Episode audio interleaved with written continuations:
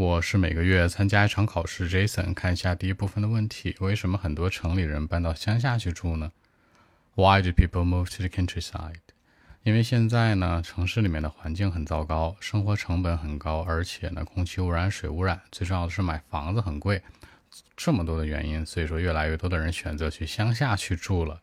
OK，Actually, so many reasons. You know, the living cost and the air pollution and the housing problems, you know. Actually, many people today prefer moving to the countryside and uh, it's so popular, you know. In big cities, it's hard to afford an ideal house. I mean, the price, you know, is very high. The traffic problem is another thing. Of course, the living cost and the living environment is uh, getting worse than before. So, I mean, lots of people move to the countryside. I mean, a brand new life in the countryside. So that's it.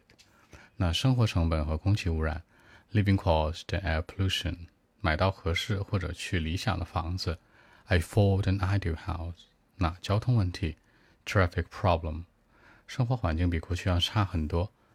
The living environment is getting worse than before。更多文本问题，微信 b 一七六九三九一零七。